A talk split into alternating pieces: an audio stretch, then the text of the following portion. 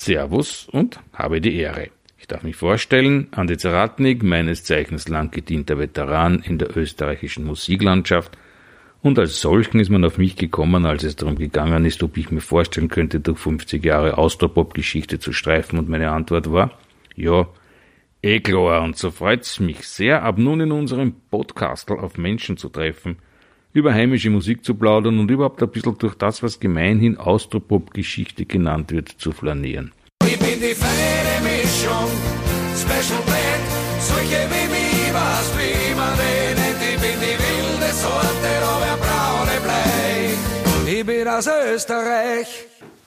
Da sind wir wieder im Havelka mitten in der neuen Normalität, was man so als normal bezeichnen kann. Was natürlich für uns bedeutet, das Lokal ist geschlossen. So viel Platz haben wir da herinnen noch nie gehabt. Wir machen so was ähnliches wie Reise aus Rom, ohne dass wir immer irgendwelche Sessel wegschirmen. Wir werden versuchen, im Laufe unserer Podcast-Serie so ziemlich alle Sessel in diesem Lokal zu belegen, aus einem ganz einfachen Grund weil da steckt sicher noch der Geist drinnen. Ja, da war ja viel los in diesem Lokal. Und in jedem Sessel steckt sicher nur irgendwo ein österreichischer Musik- oder Künstlergeist. Darum werden wir im Laufe unserer Serie uns da so quer durchs Lokal bewegen, bis zu dem Zeitpunkt, wo es wieder geöffnet wird. Worauf wir uns natürlich auch sehr freuen. Wir wünschen es auch der Familie Havelka. Der Name steht da drauf. Legendärer Boden. Und neben mir auch eine Legende, aber wie gesagt, neue Normalität bevor uns jemand an den Karren fährt und die passen nicht auf und so, greifst du bitte dieses Ding an? Das geht ja aus. Ja, Babyelefant. ja, wie gesagt, ich wäre ja fürs österreichische Wildschwein. Eberhard Forcher, meine sehr verehrten Damen und Herren, ein Augustlöwe. Ja, genau. Ja, Am selben Tag geboren äh, wie Madonna. 16. August und äh, Todestag von Elvis Presley. Also gibt es auch eine Verbindung. Ja, also eine, eine, eine sehr coole sogar, ne, die man da hast. Man sagt immer, wenn wer geht, kommt wer. Ja? Also ist, na, wo, wo bei Madonna. Da ist, wie gesagt, es ist nur der 16. August dasselbe. Ja. Also äh, jahresmäßig waren wir schon ein bisschen auseinander. Ja. Madonna, ja, zu Elvis Presley stärker als Madonna, die ist vier Jahre nach dir auf die Welt gekommen. Genau. Die ist ah. Jahrgang 58. Ja. ja. Die ist so alt wie ich. Ja. Übrigens auch ein Augustlebe, freut mich sehr. Na schau. Wir sitzen hier, wie gesagt, neue Normalität. Wie hast du die letzten Wochen verbracht? Äh, für mich hat sich äh, seltsamerweise nicht wahnsinnig viel geändert, weil äh, ich arbeite ja seit äh, Oktober, äh, nachdem ich nicht mehr bei Ö3 ja bin, äh, arbeite für verschiedene andere Radiosender, also Radio Superfly in Wien, für Radio Steiermark und Radio Salzburg. Und diese Arbeit erledige ich alles von daheim aus. Also aus dem Heimstudio, äh, dort werden meine Sendungen produziert. Die werden dann hochgeladen am Server der jeweiligen Radiostationen. Und so gesehen hat sich für mich nicht wahnsinnig viel geändert. Ähm, im, Im Studio, wo ich noch Musik produziere, da ist einmal jetzt einmal ein bisschen äh, Stillstand gewesen, was aber auch nicht so wahnsinnig tragisch ist. Ja, und ansonsten natürlich beschäftige ich mich geistig und seelisch mit den äh, Auswirkungen dieser sogenannten neuen Normalität. Ähm, und das ist nicht immer ganz einfach, aber wie gesagt, das ist Jammern auf hohem Niveau, weil ich weiß natürlich, äh, gerade den aktiven Musikern geht es halt momentan ziemlich scheiße. Das ist richtig. Ja. Und so wie es ausschaut, werden wir es möglicherweise noch eine Weile ertragen müssen. Aber jetzt einmal alleine so zu, nur zu Hause sitzen, war das ja, wie gesagt, ich bin jetzt an und für sich eh niemand, der jetzt wahnsinnig viel unterwegs ist. Auch vor allem nächtens bin ich mittlerweile im fortgeschrittenen Alter und da weiß ich sehr wohl, es zu schätzen, wenn man dann am Abend gemütlich daheim verbringen kann. Also auch da war jetzt kein wahnsinnig großer Unterschied. Natürlich, was ich schon vermisse, ist sozusagen eben ins Kaffeehaus zu gehen oder irgendwohin essen zu gehen, sich mit Freunden zu treffen. Das äh, geht natürlich allen so. Ich frage aus dem Grund, weil du ja eigentlich aus einer Gegend kommst, wo ja das Rausgehen und die Umgebung und die Natur ja quasi eine riesige Rolle gespielt hat. Du bist in Lienz geboren und aufgewachsen und hast dein tirolerisches Idiom ja, und diese Einflüsse des Dialekts ja nie verloren. Stimmt. Sie ja kein Grund dafür, wieso man das abschleifen sollte. Ich finde es ja immer sehr, sehr seltsam, wenn Menschen aus Bundesländern oder überhaupt von irgendwo anders her nach Wien kommen und dann sich nach drei oder vier Jahren verkrampft Wienerisch irgendwie anhören. Das habe ich mir eigentlich immer als Sport und das ist für mich ganz natürlich. Na, aber ich muss da kurz einhaken, weil also ich verstehe das zum Beispiel auch nicht, wenn wir schon beim Thema österreichische Musik sind, äh, vorweggenommen. Also mich verkrampft es auch manchmal, wenn eine österreichische Bands, die wirklich einen super leibenden Akzent drauf haben, auf einmal bundesdeutsch daherknöllen. Ja? Also ich mag es nicht. Das mag vielleicht eine persönliche Einstellung von mir sein, aber ich verstehe es manchmal nicht. Aber sei es drum, jeder soll es tun und lassen, wie er will. Eberhard Forcher Mr. Radio seit Jahrzehnten, war interessanterweise Lehrer. Ich war Sonderschullehrer in Wien, vier Jahre lang im fünften Bezirk in der Thielgasse. Das war natürlich zu einem Zeitpunkt, wo die Musik zwar in meinem Kopf und in meinem Herzen schon so einen großen Raum eingenommen hat, ich mir aber zu dem Zeitpunkt einfach nicht wirklich als Musiker gesehen habe. Ich weder singen können, ich habe kein Instrument spielen können. Mein Herz hat gebrannt für die Musik und das war wirklich, das war mein Hauptthema. Aber ich hätte mich zu dem Zeitpunkt nie traut, irgendwie Musik selber anzugehen als Hauptthema in meinem Leben. Weil damals, was waren denn die Bands, die mir so gefallen haben? Naja, von, äh, was ich, Hall Oates bis hin zu Genesis und Yes, also alle diese Bands, die also handwerklich extrem gut waren, oder Frank Zappa, alles Leute, wo ich mir gedacht habe, da wirst du nie hinkommen können und, und wenn du die Not, wenn da in der Woche äh, 20 Klavierstunden nimmst, äh, dort wirst du nicht hinkommen. Und erst dann äh, sozusagen mit Aufkommen des Punk und des New Wave, habe ich mir dann irgendwann einmal gedacht, naja, eigentlich so wahnsinnig schwer, kann ich sagen, singen können die meisten nicht wirklich. Dann habe ich den Mut gefasst und habe irgendwie gesagt, okay, der Lehrerjob, das ist nicht der Job, mit dem ich mein Leben verbringen äh, will und auch nicht werde.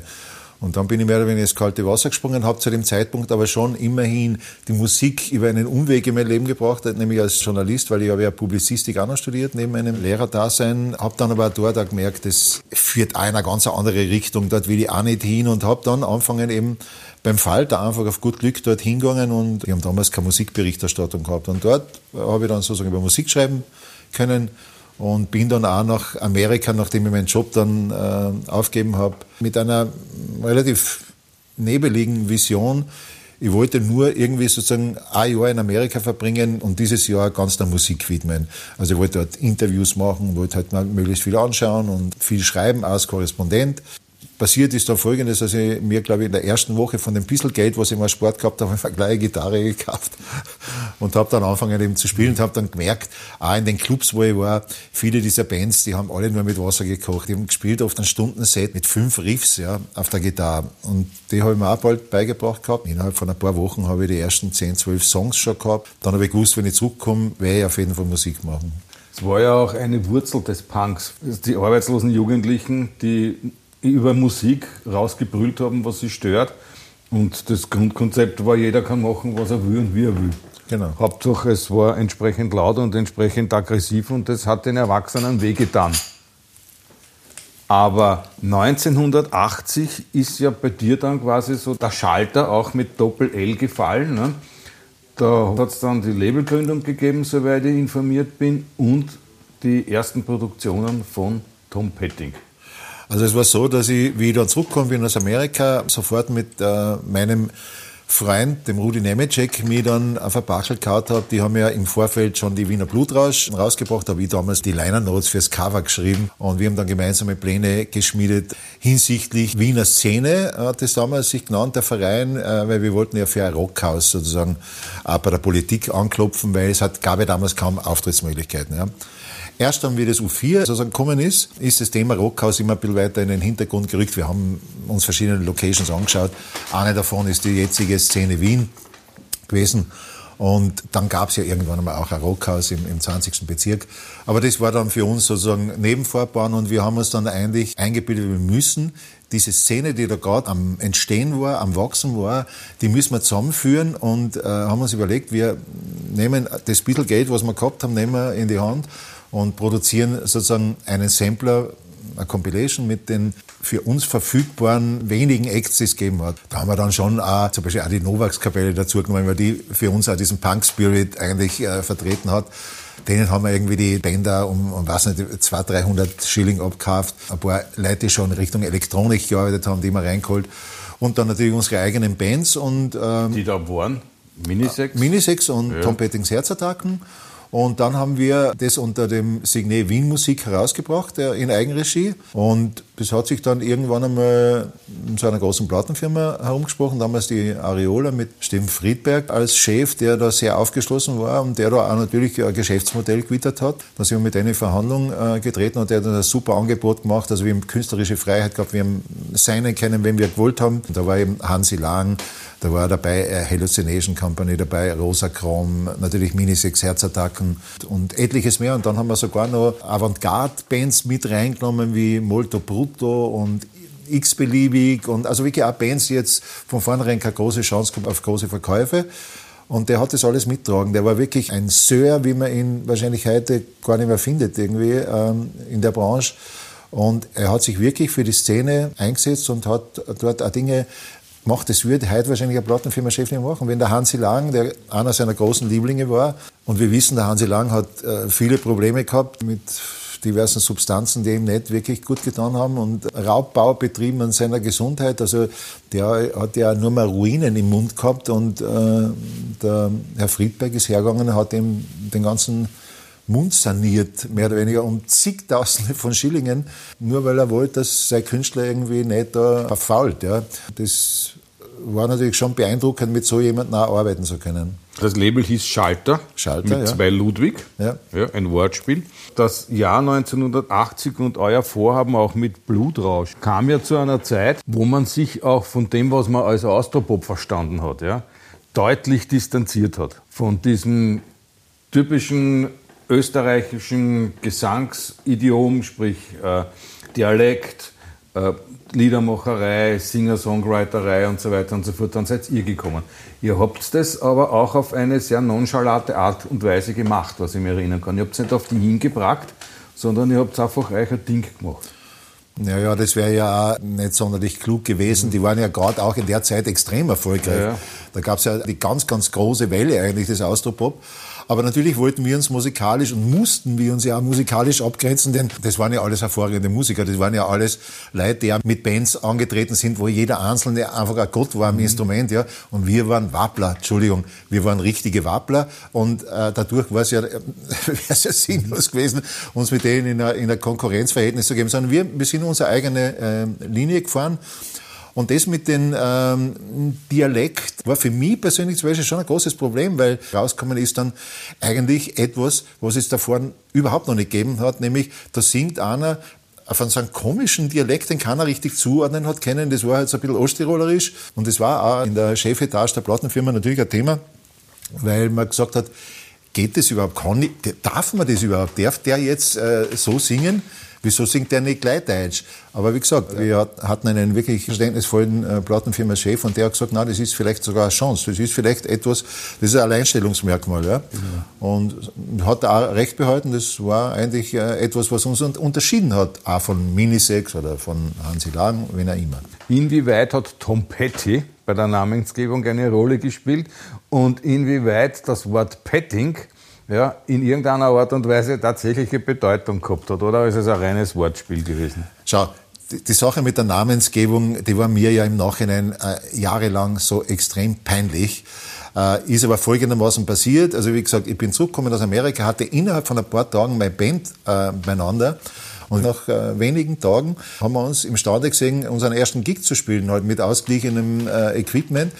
Und der Rudi Nemetschek hat uns äh, das ermöglicht, dass wir im Ammerling-Haus in einem kleinen Raum, der halt schon für irgendwelche Seminare äh, zur Verfügung gestanden ist, Dort dürfen wir auftreten. Wir waren extrem aufgeregt davor und waren, haben uns also dort aufgebaut in diesem Raum und dann äh, sind wir nur auf ein Bier gegangen äh, vor dem Auftritt und ich sag dann irgendwie, ja, du, äh, wir haben ja nicht einmal einen Namen. Die paar Leute, die da kommen werden, zufälligerweise, äh, die wissen ja nicht einmal, wer da spielt. Und dann habe ich gesagt, wir müssen uns einen Namen überlegen. Und wir waren ja eigentlich alle riesige Fans vom Tom Petty. Und äh, damals in dieser neuen Deutsche Welle-Zeit war es halt immer äh, angesagt, irgendwelche pseudo-lustigen Namen sich zu geben. Und so sind wir halt einmal da herumgetan, haben irgendwie Tom Petty und und dann war es auch so, Minisex, es gab viele auch mit so Sex-Assoziationen.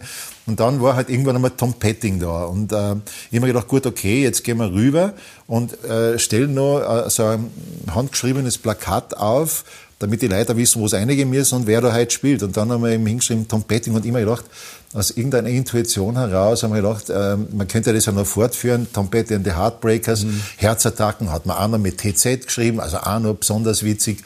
Und so stand dann dort Tom Pettings Herzattacken und das Blöde war, ich habe es eigentlich äh, am Tag darauf schon bereut, irgendwie den Namen.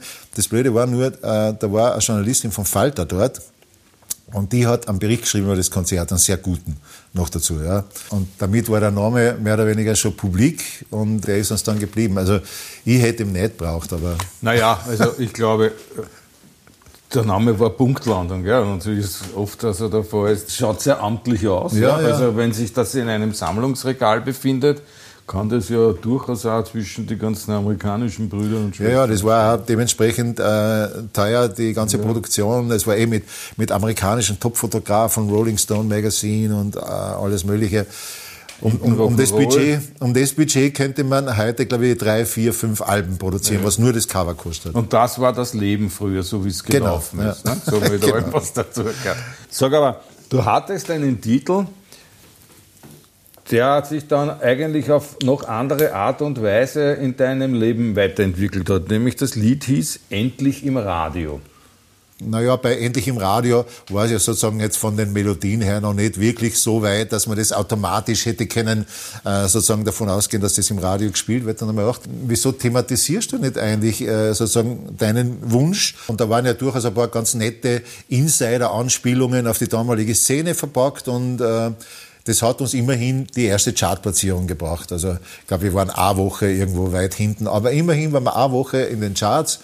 Und ähm, das hat mir mal gesagt, okay, der Weg könnte vielleicht stimmen. Ja. Naja, der hat ja dann am, zum Himalaya gebracht. Ja. Und das war ja durchaus ein kommerzieller Pop.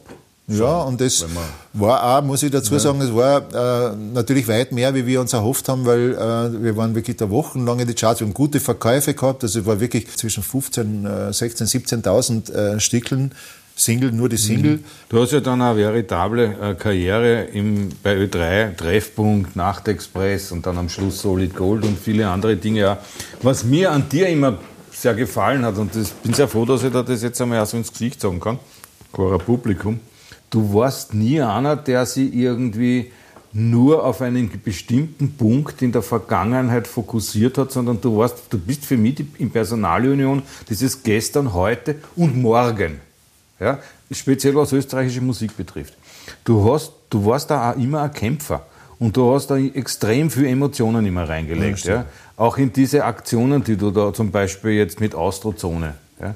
Vor allem, du warst auch immer, wenn es, wenn es in Gespräche oder in Diskussionen ums Thema gegangen ist, immer einer, der, wie soll ich das sagen, der das Herz mhm. vor die Rationalität gestellt hat. Im alten Ö3, ja, im noch nicht formatierten Ö3, war es ja so, dass ich als Sendungsmoderator Musik gestalten durfte. Und das war sozusagen mein Einstieg.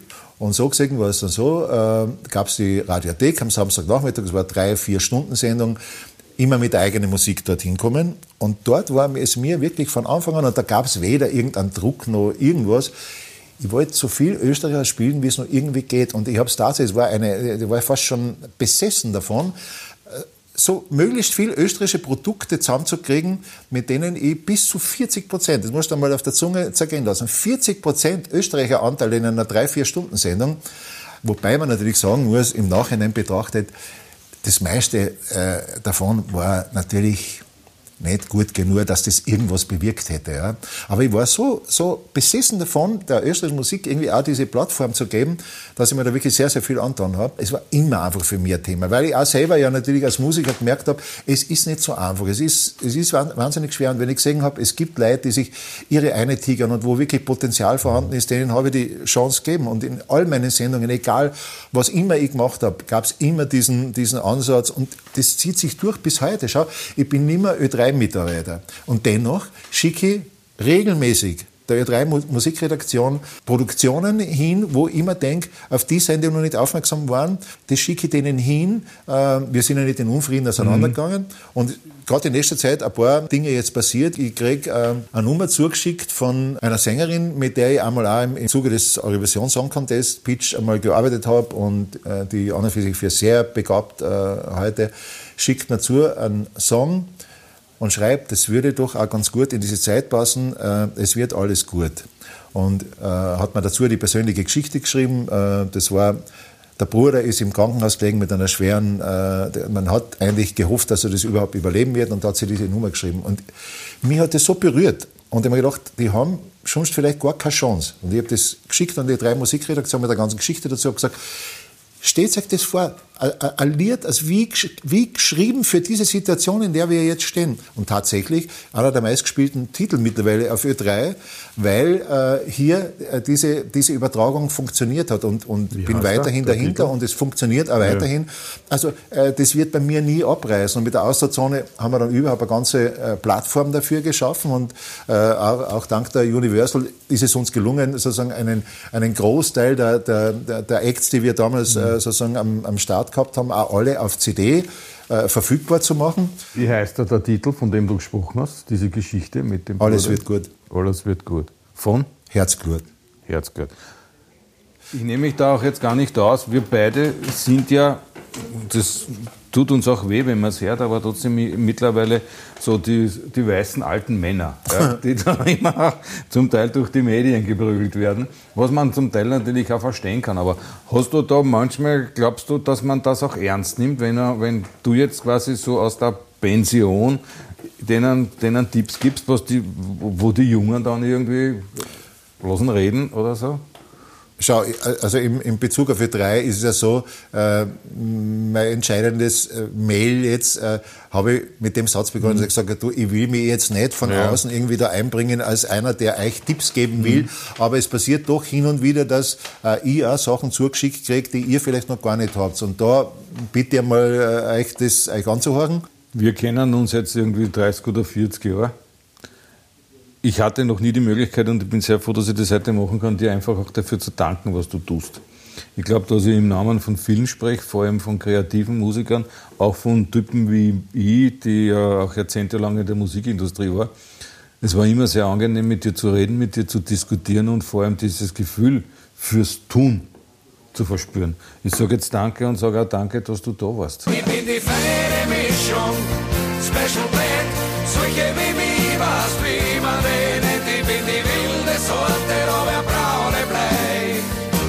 aus Österreich.